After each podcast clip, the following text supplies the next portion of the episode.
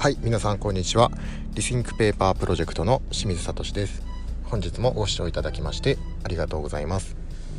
はいこの番組では様々な切り口から紙の価値を考えたり紙にまつわる情報たまに紙に全く関係ない情報を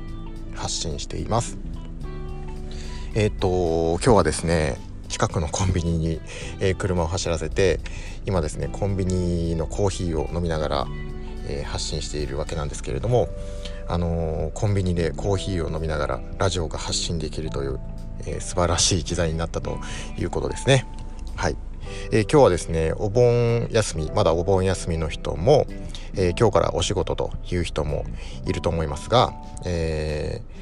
お仕事の人は今日から頑張っていきましょうそれからお盆休みの人はえ、楽しく、え、エンジョイしていきましょうということで、えー、今日はですね僕はちょっとまだお盆休みなので、えー、ちょっとお休みということで、えー、雑談会にしたいと思います。紙に全く関係ない情報を、えー、お話ししていきたいと思います。あのー、皆さんですねお買い物に行くとまあコンビニでもスーパーでも何でもいいんですけれどもあのー、買い物に行くとお買い物かごが入り口に絶対あると思うんですね。あのお買い物かごって実はものすごい効果があるって皆さん知ってましたでしょうか？お買い物かご効果って呼ばれたりしているらしいんですけれどもあのー、世界最大のスーパーマーケットチェーンのウォルマートって皆さんもご存知だと思うんですけれどもあのー、アマゾンとか、えー、ネットショッピングが、えー、流星しているこの時代にですね、あのこの対面式のスーパーマーケットで結果を残しているこのウォルマートですよね。ウォルマート世界最大のスーパーマーケット。そこが出しているデータで、えっと、ショッピングカートを持った人は持たない人のなんと4倍も購入するというデータがあるらしいです。すごいですね。4倍も購入しちゃうらしいです。持った人っていうのは。え、それからこれ別のデータで、えー、買い物かごを持った場合っていうのは75%のお客さんが実際に物を購入する。一方で、えー、お買い物かごを持たなかった人っていうのは、えー、35%程度のお客さんしか実際に物を買わないというデータもあるらしいです。これだけお買い物かごを持つか持たないかによってその後の消費行動に大きく差が出るという結果がいろんなデータが出ているらしいですねすごいですねこれだけ、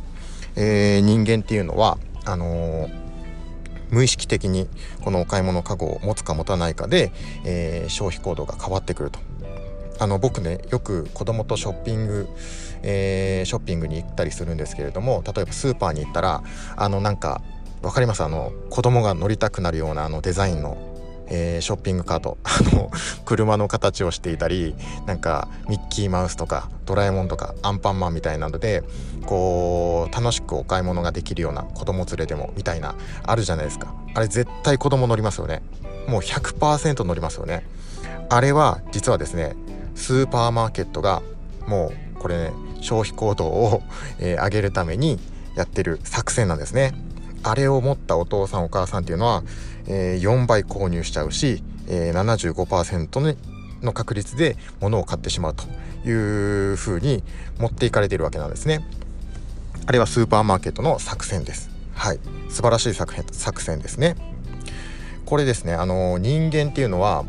物と空間を埋めたがるっていうあの性質がある、えー、生物らしくて例えばですね旅行に行く時の旅行カバン大きなカバンにすればするほど、えー、荷物を埋めたがれ埋めたがってしまったりとかありますよね。あるいは時間でもそうかもしれないですね。あの会議の時間が例えば1時間って設定されてしまうと10分で解決してしまっても残りの50分を意地でも埋めようとするみたいなことってありますよね。あのそれも時間も一緒ですね。とにかく人間っていうのは時間とか空間与えられた時間とか空間を埋めたがってしまうという生き物らしいです。なのでお買い物かごに話を戻すとお買い物かごを持ってしまうとその空間を埋めたがってしまうつまり、えー、お買い物をしてしまうという結果につながるらしいです。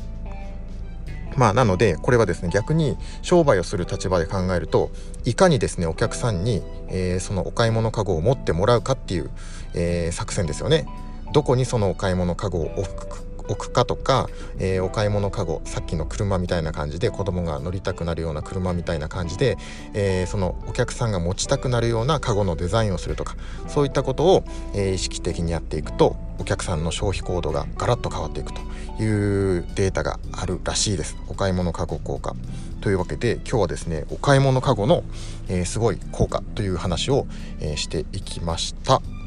はい、えー、今日はですね雑談会。全く紙に関係なかったですね今日の話。というわけで今日は、えー、この辺で終わりたいと思います。はい、えー、今日の放送がですね良かったと思った方はチャンネルの高評価を押していただけるとありがたいです、え今日はこの辺で失礼します。最後までご視聴いただきましてありがとうございました。